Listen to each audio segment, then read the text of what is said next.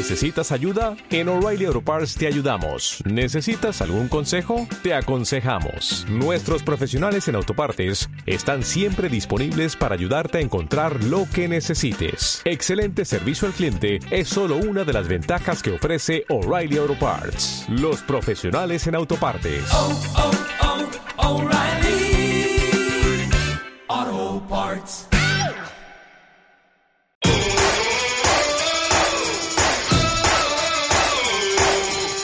Comienza Dual Core con Cayetano Guerra y Roberto Castañeda.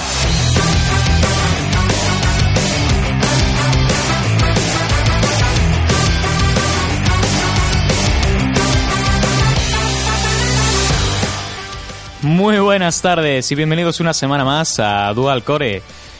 Eh, Esta semana tenemos una semana cargada de noticias. Cayetano, a quien ahora presentaré, nos va a hablar de Google. Nos va a traer también noticias sobre una televisión 8K que va a llegar al mercado europeo. Hablará también de Honor y su Honor 10, de ZT y su barbilla. Hablaremos de la nueva gama SE de Apple y de Amazon Estados Unidos. También hablare- hablaremos, por supuesto, de Xiaomi. Hablaremos de los nuevos Sony de gama media, de lo que puede traer el nuevo OnePlus 6. También hablaremos de Intel porque abandona su proyecto de gafas inteligentes. De los nuevos teléfonos gamer, hoy le toca a Asus. Y de un eh, sistema de movimiento para cargar los teléfonos patentado por Samsung.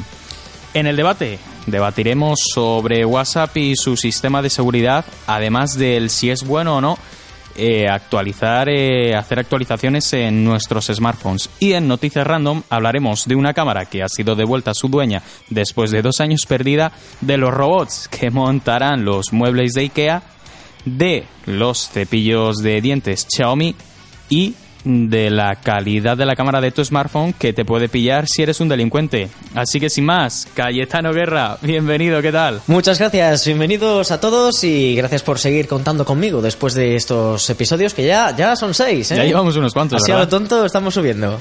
Así que recordaros que nos podéis escuchar en directo en unerradio.wordpress.com, seguirnos en nuestras redes sociales de Facebook, Instagram y Twitter escribiendo UNERradio y UNEATRadio y recuperar los podcasts en iVoox buscando Dualcore. Así que ahora sí que sí, Cayetano, dale, que comienzan las noticias. It's the end of the world as we know it. It's the end of the world As we know it.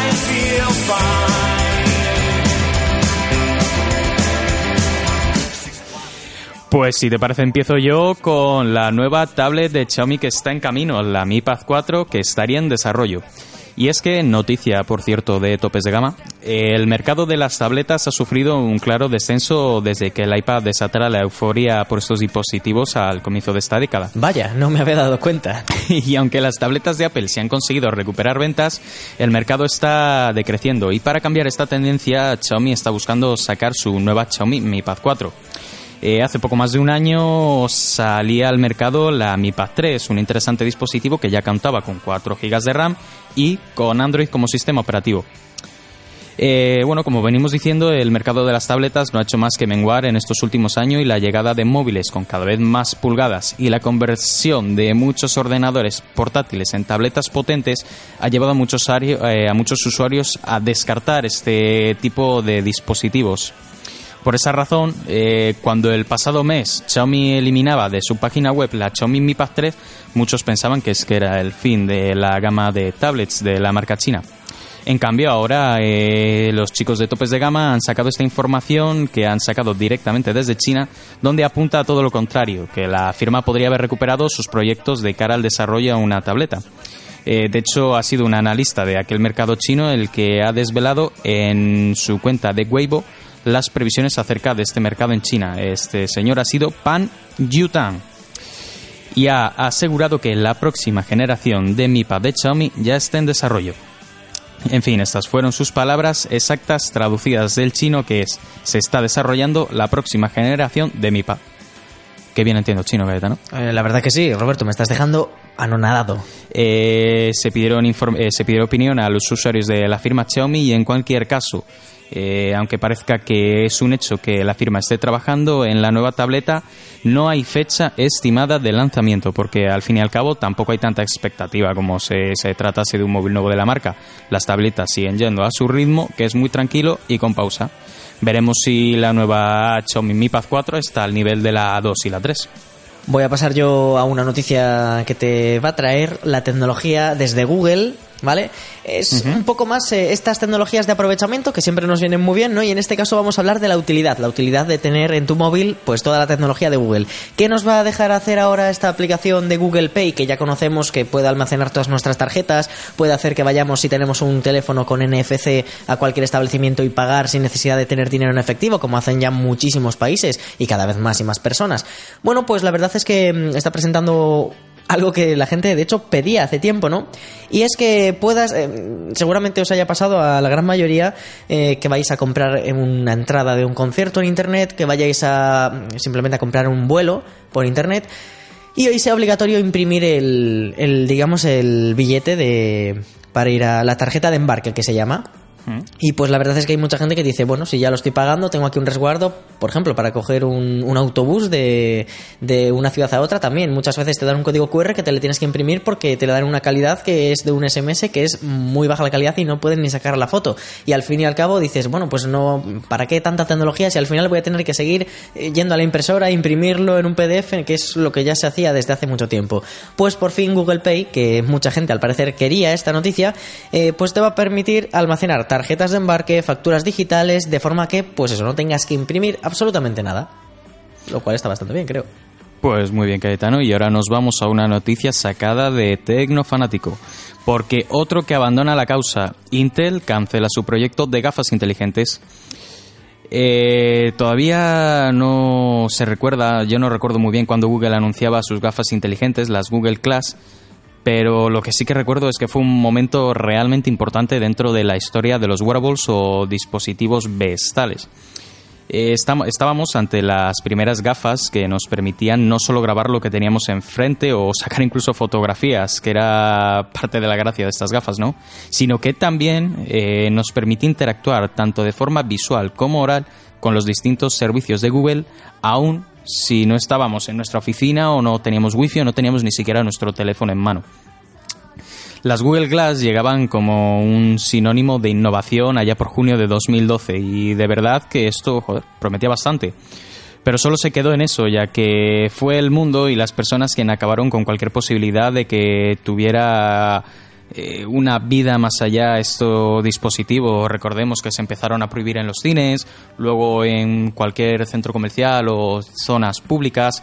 El, asistente del, del Cholo Simeone, el Mono Burgos, las llegó, a, las llegó a llevar en un partido de fútbol incluso y al final se acabaron prohibiendo, ¿no? La historia de las Google Glass, pues es más bien triste, ¿no? Intentó resurgir para el mundo profesional, pero ahí terminó de estancarse de manera definitiva. Aún con el eh, fracaso del producto de Google, no son pocas las empresas que han intentado buscar gafas aún así inteligentes y lanzarlas nuevamente. Y dentro de las marcas, que en su mayoría no eran mucho de mucho renombre, más bien marcas chinas, marcas secundarias, apareció Intel. Y ahí es donde muchos pensamos que ahora sí podríamos ver de nuevo unas gafas inteligentes en el mercado. Pero, ¿qué pasó? Pues que también Intel ha, ha cancelado su proyecto. La información viene esta vez por el medio digital de Information, donde indica que fuentes muy cercanas al área de wearables de Intel confirman que todo llegó a su fin. Fue cosa de tiempo para que la misma Intel se manifestara al respecto y terminaron por confirmar que la cancelación del proyecto tiene que ver con falta de inversión en otros proyectos de mayor importancia, ¿no? Al fin y al cabo, el dinero es el dinero. La división de wearables de Intel cuenta con 200 empleados y está valorada en 350 millones de dólares aunque no se sabe cuántos de ellos se estaban dedicando especialmente al tema de las gafas inteligentes. La idea de Intel era sin duda un muy buen avance luego de las cuestionadas Google Glass, pero hoy nos toca decirle adiós a este proyecto. Esperemos que de esos 350 millones en un futuro puedan guardar un poquito y seguir adelante con este proyecto, Cayetano. Efectivamente, vamos a pasar a una noticia escandalosa, escandalosa por, por lo que sí, por lo que nos trae, digamos, bueno, en fin, es un notición. Sharp, Sharp, esta prestigiosa marca de, de televisiones, de, teles, de- de móviles incluso. Bueno, pues presenta la Sharp Aquos que dices, bueno, pues otra tele más. No, esta no es una tele más. Es, como ellos han dicho, el primer monitor 8K del mundo. La primera televisión, la primera pantalla en 8K del mundo. Eh, es bastante revolucionario. Simplemente hablando de datos, obviamente va a ser cuatro veces más detalle que el 4K. Va a ser 16 veces superior al Full HD, que es el que la gran mayoría tenemos en casa. Y, y simplemente por hablar de las resoluciones que tiene, es 7680 por 4320 píxeles. O sea, es una, pasada, una pasada impresionante.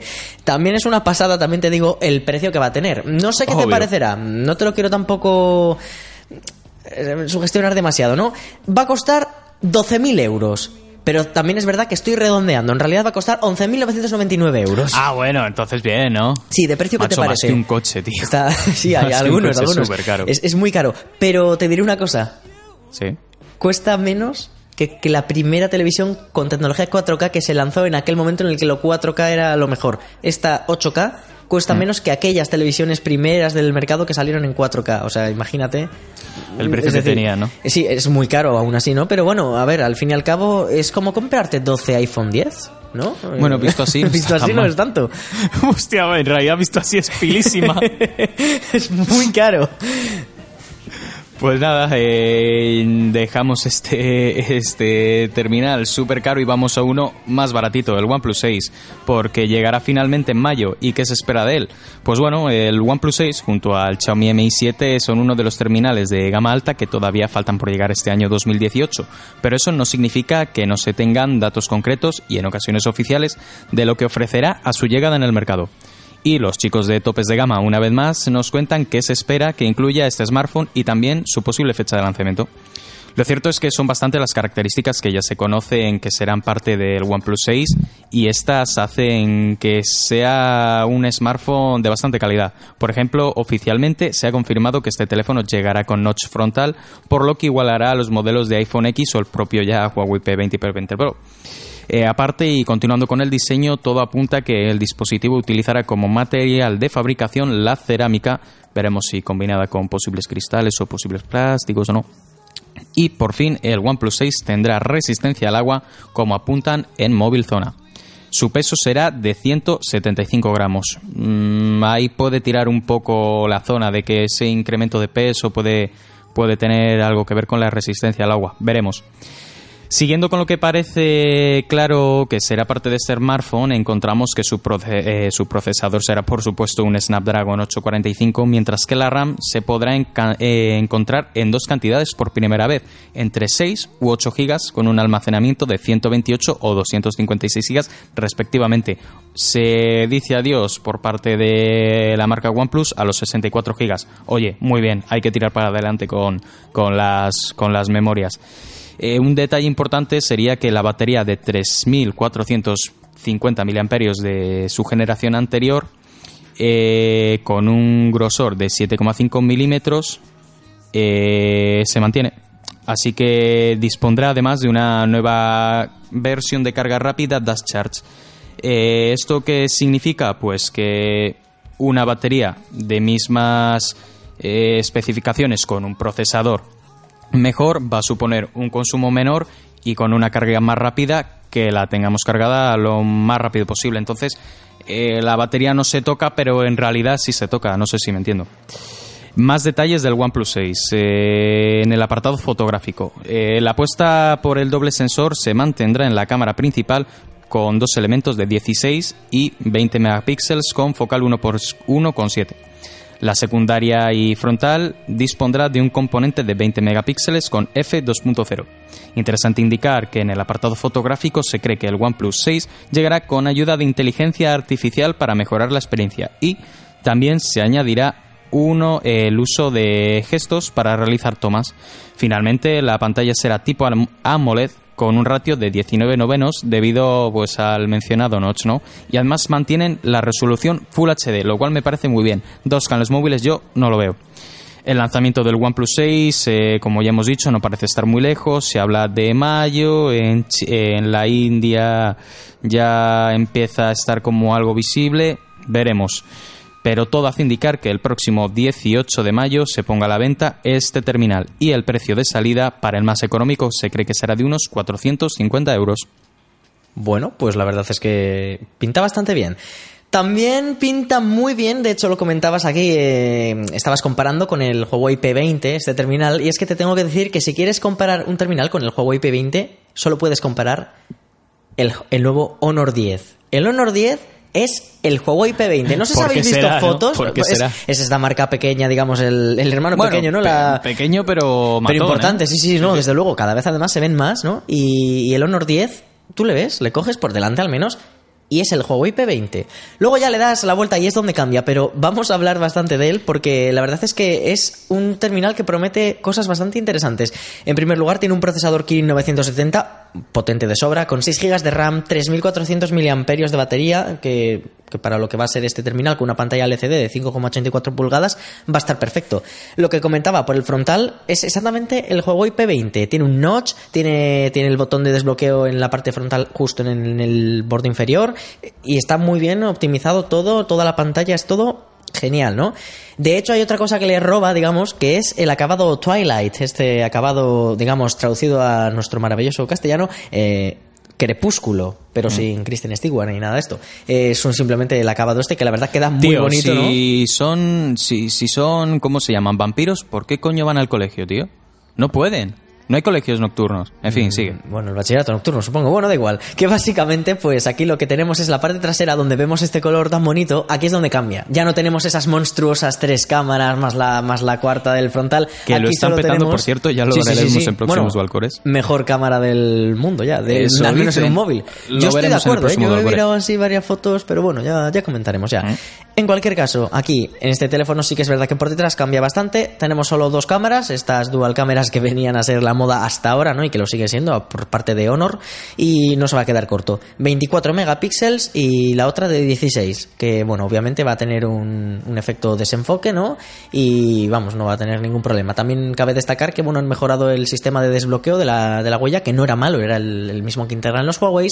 Y que lo que han intentado es hacer una mejora basada en ultrasonidos. Lo que va a hacer, bueno, que sea compatible con las manos cuando están mojadas, que a veces no funciona, pues eso también va a funcionar. Para que lo sepáis. Que el teléfono no es resistente al agua, simplemente que si te estabas lavando las manos podrás desbloquearlo sin tener que estar secándote bien. Pues algo que es muy, muy, muy, muy cómodo. Y de Honor nos... Costará unos... Ah, eh, sí. Perdona que, que es que no he dicho el precio, costará aproximadamente 340 euros en la versión de 64 gigas, pero también va a haber una versión de 128 gigas que ya costará casi casi 400. Menos, no llegará. Pues siempre precios competitivos la gente de Honor. Y de Honor ahora sí pasamos a Samsung y una noticia de Clipset que dice que Samsung patenta un sistema para cargar móviles a distancia y en movimiento. El sistema de Samsung permite cargar un gadget sin ningún tipo de contacto ni cable, pero solo en áreas definidas. Y es que no es una tecnología perfecta, pero el QI se ha convertido en el estándar de lo que hoy llamamos tecnología de carga inalámbrica, aunque en realidad es más bien por inducción. Y Samsung ha patentado un nuevo método, un nuevo método para ofrecer carga eléctrica inalámbrica en dispositivos adaptados. Ahora sí que sí. Es como el sueño de Nikola Tesla, ¿no? Ofrecer carga inalámbrica a aparatos eléctricos. Por ahora nos acostumbramos al QI que requiere que la base y el móvil estén pues prácticamente tocándose, lo que en realidad es eso, pues carga por inducción, no es carga inalámbrica de verdad. El sistema de Samsung que se muestra en unos gráficos es que habla de un sistema que permite cargar un dispositivo concreto al entrar en una habitación. El sistema puede identificar y enviar energía específicamente a ese dispositivo, además de evitar obstáculos usando paneles reflectores. En esencia, la patente imagina una situación en la que entras con tu móvil a una habitación y el sistema apunta hacia él para cargarlo mientras te mueves libremente. Es decir, eh, que el futuro de la carga inalámbrica puede ir por aparatos que tú enchufes en tu casa o se enchufen, por ejemplo, en centros comerciales y él te mande la, la carga de manera inalámbrica como si fuese una especie de, de antena de Bluetooth, una cosa rara. Veremos eh, estas informaciones, estas eh, investigaciones de Samsung en qué evoluciona. Interesante. Te voy a hablar yo ahora de Google Chat, que también es bastante interesante porque Google eh, cree que tiene la clave eh, de una aplicación que podría acabar del todo con los SMS tradicionales. Ah, que están vivos todavía. Sí, sí, ahí, bueno, cuando, cuando yo entrego mi móvil a reparar en Worten, que viene a ser una vez cada dos meses, eh, pues siempre mandan un SMS para avisarme de que ya está listo Bueno, para es- recogerlo. cierto, es cierto. Y, correos, y- y cada vez que te correos, cierto, manda cuando envías paquetes cualquier, aún, cualquier cosa. Sí, sí, al fin y al cabo los SMS están muy presentes. Bueno, pues Google cree que puede derrotar, declarar muertos a los SMS, pero ojo, cuidado, también a WhatsApp. Porque dice que tiene la aplicación de chat definitiva, es tan así que la han llamado Google Chat. Viene a sustituirlo Y todo. Es, es, es lo mismo que WhatsApp, Telegram, eh, cualquier aplicación, pero unificada, ¿no? Digamos, va a sustituir a los SMS de forma que vas a poder mandarles eh, y no se van a cobrar como, em- como un SMS normal, sino que se va a cobrar dentro de la tarifa que tengas ya contratada, ¿no? Eh, Si tienes datos, datos. Si tienes mm, 20 SMS incluidos, pues te va a cobrar un SMS de esos, ¿no?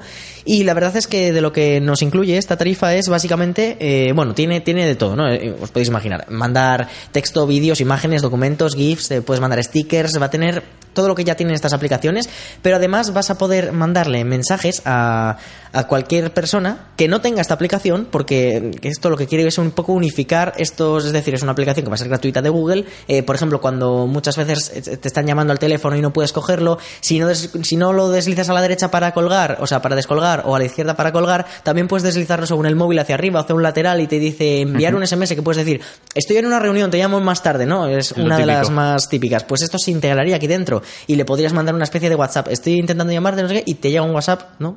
WhatsApp por llamarlo así. Realmente sería, te llegaría un Google Chat, ¿no? Y te estaría informando. Y básicamente también le quiere implantar, pues eso, eh, la cara a, a iMessage y a WhatsApp. O sea, están decididos a arrasar con todo con esta nueva aplicación que presentan. Yo la verdad es que no sé si será tan impresionante, pero bueno, desde luego sí que suena revolucionario. Pues ahí queda eso y ahora nos vamos a una noticia de Sony porque ya los chicos otra vez de topes de gama han hecho su análisis del XA2 Ultra. Y bien, eh, los chicos eso de topes de gama han probado el nuevo Sony Xperia XA2 Ultra, el nuevo terminal gama media de la gente de Sony que tiene como objetivo ser una opción para los que buscan un terminal solvente que tenga una pantalla de grandes dimensiones con sistema operativo Android, concreta- concretamente la versión Oreo con la habitual personalización de la compañía japonesa y que lo cierto, pues eh, cada vez parece ser menos intrusiva, más limpia y que gusta más. Este modelo, que fue anunciado en la feria del CES celebrada el pasado mes de enero, tiene detalles interesantes que se acompañan con un grosor de 9,5 milímetros y un peso de 221 gramazos. Es decir, eh, que no incluye las líneas que la compañía japonesa ha incluido en sus, en sus modelos de gama alta como el XZ2 de momento. Estética. Eh, Este modelo llega con el diseño Omnibalance eh, avanzado, que ha sido característico de la firma durante mucho tiempo, por lo que es completamente, pues eso, reconocible, un típico Sony de hace uno, dos años, tres, cuatro, cinco, seis, siete y, y años atrás, ¿no? Eh, acá está acabado en metal con una parte en plástico y es eh, en, temas de agarre al parecer tiene buen agarre aunque por su peso eh, la ergonomía no es la mejor posible.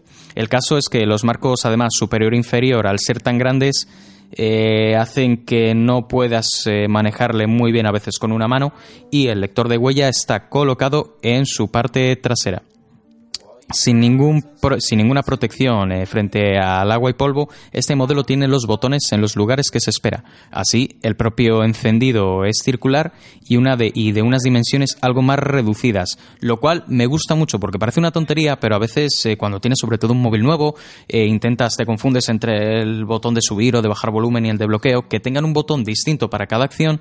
eh, es una tontería, pero que es muy cómoda, la verdad. Eh, por otro lado, el botón de subir y bajar volumen también afecta a la aplicación de la cámara, que manteniéndole la activa. Eh, con un buen acabado y aspecto atractivo, lo cierto es que el Sony Xperia XA2 Ultra es un modelo bastante continuista que no queda mal a la mano. Pues eh, repitiendo eso, teniendo en cuenta que al no tener un, ratio de 19 novenos o de 18 novenos, pues se puede ver eso en algunos momentos algo incómodo. En cuanto al interior, el procesador que se, entrega, que se integra es un Snapdragon 630 de 8 núcleos que utiliza la GPU Adreno 508. A este elemento además se le añaden 4 GB de memoria RAM, por lo que hablamos de una combinación que nos ha dejado bastante buenas sensaciones pues en la historia. Es una combinación muy habitual. Y si te preguntas por tema de almacenamiento, está entre 64 gigas, eh, siempre ampliables con tarjetas micro SD y también de 23 gigas. Una medida, no sé si Sony lo usará mucho, pero a mí se me hace como muy rara, poco de algo fuera de lo normal. En cuanto a batería, la integrada es de 3.580 mAh y lo cierto es que da una autonomía bastante, bastante aceptable aunque no vamos a negar que pues espera siempre eh, algo más de, ampera- de amperaje teniendo en cuenta pues las dimensiones, el grosor del dispositivo y que no usa un, eh, procesador tope de gama que no va a rendir en cuestiones de, de energía tan también, ¿no? Pero bueno, eh, lo que no le falta es la opción de utilizar carga rápida, por supuesto, aunque no existe la posibilidad de la carga inalámbrica. La conectividad, por su parte, es, por supuesto, excelente como cualquier teléfono de Sony. Eh, no le falta NFC, tiene radio FM, que parece una tontería, pero siempre viene muy bien, banda LTE y USB tipo C. Eh, además mantiene la toma de auriculares, ¿no? Con ese tamaño, con ese grosor, pues es un poco lógico. Respecto a la pantalla, es uno de los atractivos de este teléfono gama media, ya que hablamos de un teléfono de grandes dimensiones, 6 pulgadas.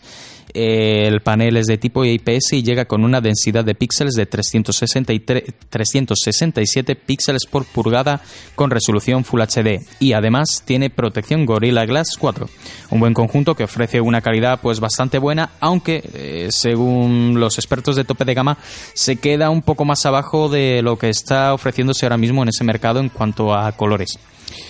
Las cámaras, eh, la, ra- la trasera y principal, eh, ambas incluyen, eh, incluyen un sensor de 23 megapíxeles a focal 2.0 con capacidad para grabar a 4K y opciones HDR, lo cual choca con las fotos que se están viendo porque si bien con, con luz, eh, con, con- con situaciones de luz eh, bastante buenas, está haciendo unas fotos pues muy respetables, en situaciones como de noche está tirando a tuxtenar demasiado. Para quien no sepa, eh, fotos con tuxteno son fotos que tienden a esas fotos como amarillentas que salen de noches, pues eso, está tuxtenando demasiado. Entonces, para mm, ser un teléfono Sony que siempre tienen unas cámaras de 10, no de 11, eh, choca un poco, pero bueno, eh, tiene un buen selfie, en condiciones de luz buena, es un gama media, bueno, aceptable.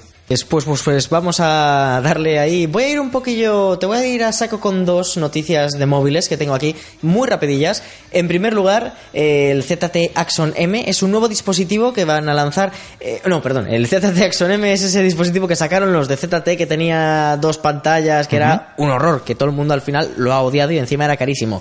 Están planeando un nuevo dispositivo que se podría llamar Iceberg, al menos es el nombre en clave, iceberg Iceberg. para nosotros, efectivamente. Y bueno, pues este dispositivo a mí me llamó mucho la atención. En primer lugar, cuando lo he visto, he dicho, anda, mira, pues tiene, es, tiene los bordes redondeados, pero luego eh, tiene como una especie de cobertura de la parte trasera o delantera, no se sabe bien, que, que vendría a hacerles completamente en pico, pero es transparente, es como una especie de capa protectora que ya está integrada en el chasis, que la verdad me ha hecho bastante ilusión, pero luego me he dado cuenta de que la noticia real era que tenía dos notch, tenía ceja y, y barbilla, Y que dicen algunos, ¿no? Y la verdad es que está bastante interesante. De hecho, también tiene en la parte trasera cinco pines que podrían recordar a los motomods que tenía Motorola. ¿Y qué tiene? Sí. Luego está el iPhone, que va a presentar, eh, va, va a reemplazar al iPhone SE, ¿no? En este caso tendríamos unas gamas de entre 5,8 Escúchame, pulgadas y y 6,5. Hazme una cosa, como es una información que podemos seguir tocando la semana que viene y habrá algo nuevo, la guardamos, metemos la de Asus y su teléfono gamer rápido y nos pasamos de sección que se nos va el tiempo. Maldito tiempo. Tempus que, fugit. Nada, eh, Asus también se va a meter a la moda de los eh, smartphones gamer. Eh, si bien lo hacía Razer hace unos cuantos meses y parecía una locura que una marca que no es de teléfonos eh, se metiese en este mercado, pues ahora a, a Razer y a Xiaomi se le suma Asus. Eh, de momento no hay mucha información. Eh, básicamente será un teléfono que tendrá unas características parecidas al Asus Zenfone 5Z, pero con una estética modificada al tema de los videojuegos. Así que hasta aquí las noticias Cayetano y nos metemos con los dos debates.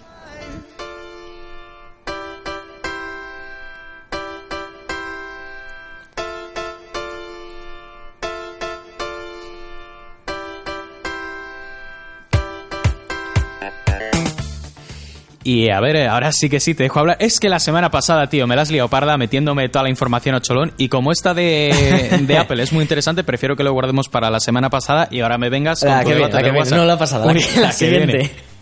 Bueno, está, bastante bien, es, es interesante. Eh, ¿Qué quieres que te venga aquí a debatir? ¿Qué quieres? ¿Nos pegamos? ¿Te vengo a hablar de WhatsApp? Bueno, pero siempre con, con calma y con paciencia. Bueno, a ver, es que no, calma y paciencia poca porque resulta que hay mucha gente, mucha gente enfadada con, con WhatsApp porque se han dado cuenta, se han enterado de que WhatsApp está guardando todas tus fotos y todos tus vídeos en sus servidores. Pese a que tú hagas limpieza de que de vez en cuando borres tú las fotos que haya, que, que incluso tengas una aplicación especial para borrar eh, esos residuos que deja WhatsApp en el teléfono, da lo mismo, las guarda. Incluso aunque tú mandes una foto y digas, ay, que me he equivocado, y la borres, todo eso queda guardado en los servidores de WhatsApp, lo cual, eh, a ver, eso sí, se almacenan durante tres meses, ¿no? Luego ya sí que se borran del todo. Pero hay mucha gente a la que esto le ha resultado bastante molesto, porque claro, tú lo estás borrando de tu propio teléfono y sigue estando ahí. No sé qué opinarás, no sé si querrás que WhatsApp tiene razón y dice, "Oh, no, pero ¿cómo no lo vamos a guardar? No sé cuál es tu postura. A ver, eh, yo creo que esta noticia es un poco... eh, no voy a decir demagógica, pero bueno, voy a decirlo, pero se me entiende. Mm, Quiero decir, esta noticia, eh, WhatsApp es propiedad de, de Facebook, de Mark Zuckerberg. Pues ahora ha salido toda esta movida de Mark Zuckerberg, pues WhatsApp, propiedad de Mark Zuckerberg, vamos a investigar un poco a ver qué hace y a sacar información a Cholón. No sé, Eh, lo veo un poco eh, lógico que se guarde la información durante unos meses porque siempre, pues para temas de casos, de la policía y tal, siempre es bueno que se pueda guardar una información que puede ser crucial, peso para casos. Aunque eh, con toda la chapa que dieron, con el cifrado de extremo a extremo de WhatsApp, que nadie puede leer tus mensajes, que están súper bien codificados y tal, ahora me vienes con esta noticia, pues sí me molesta un poco, la verdad. El hecho es que lo que se ha comprobado también es que, claro, eh, teníamos eh, la opción de WhatsApp, ahora te va a permitir recuperar archivos enviados, ya sea fotos, vídeos, texto, hasta tres meses después de borrarlo, ¿no? Aquí es donde ha salido todo el escándalo, ¿no? Porque la gente ha dicho, anda, pero espérate, si vamos a poder recuperar estos archivos, claramente es porque han estado aquí funcionando. Entonces es que sí les guardan. Y ahí es donde la gente se ha dado cuenta. Que por otro lado hay otra montada en Rusia que ya comentaremos la próxima semana Sí, porque... también la guardamos. Madre mía, nos trae, madre nos mía. trae los avances de- del caso Rusia y Telegram. ¿no? Rusia y Telegram que están bastante candentes, que no solo ahí, sino que se ha expandido además a más empresas. Ya comentaremos. En fin, pues ahora yo creo, eh, a mí de lo que me gustaría debatir hoy es de que es, antes estábamos en clase hablando y me vio, me llegó una notificación al teléfono y me vio Cayetano que tenía el, una actualización lista Hay para... una actualización disponible para su sistema. Sí. Esta actualización arreglará varios errores de Google. Lo típico, ¿no? Parches de seguridad. En mi caso tenía... Mejorará el rendimiento y hará que no te explote Cuando la batería quieras, como ¿eh? la última vez. Pues eso, que en mi caso tengo un Xiaomi Mi 5S Plus y ya me está saltando la, la actualización a, eh, a MIUI M 9.5.2.0 y Cayetano me dijo, tío, actualízala ya. Y yo, a ver, no, pues con calma, yo creo que, no sé, entonces, eh, actualizaciones en los teléfonos, sí, no, en qué momento sí, qué momento no. Pues siempre, casta, siempre.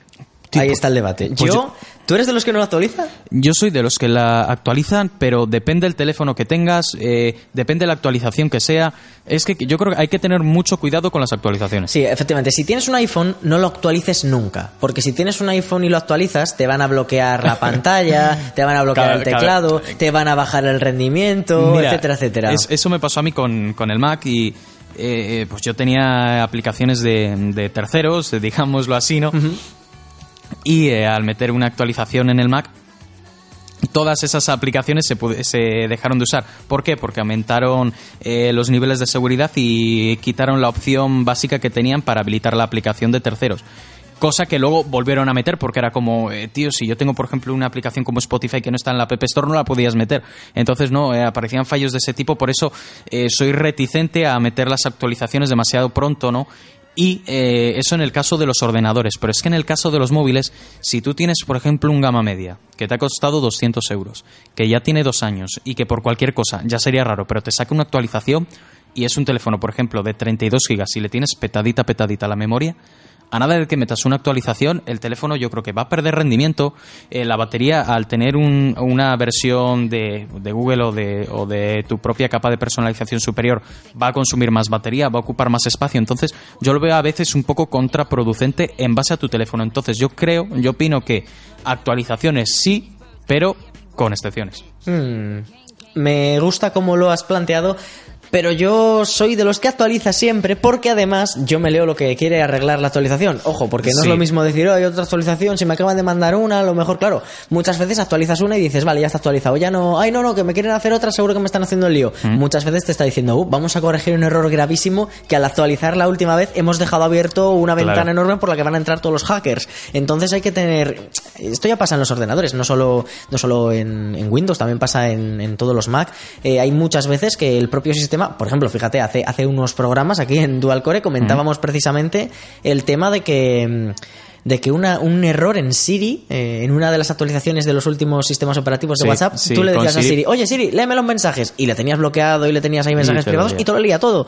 Y eso lo podía hacer cualquiera simplemente pulsando el botón, no necesitaba simplemente tu voz ni nada. Eh, Entonces era un error garrafal, ¿no?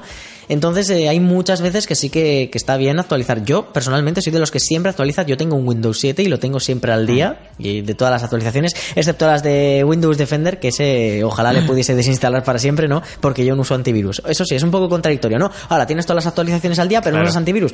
Pues ahí está la cosa. Ahí está la cosa. Si tú lo tienes actualizado con todos los parches oficiales y con todas las cosas que te da el fabricante, ¿Mm? ya no necesitas más. Bueno, a ver, puedes necesitar más, pero si te vas a meter a sitios muy turbios en internet en los que, pues, madre mía, vas a estar intentando hackear Rusia para devolver Telegram a todos los ciudadanos. Pero si no vas a hacer eso, si vas a navegar como navegas siempre, viéndote un par de vídeos, Sí, con tener un a ver poco alguna cuidado y dos dedos de frente, Efectivamente, sobre todo lo que has dicho, dos dedos de frente. Sí. Todo el mundo sabe que si eres el visitante un millón, no eres el visitante un millón y no vas a ganar un mini. No Ahí le deis está. ahí, que no vais a ganar ese coche. Pero bueno, yo personalmente lo hago. Pues bueno, dicho esto, hasta aquí el debate Cayetano y vámonos con las noticias random.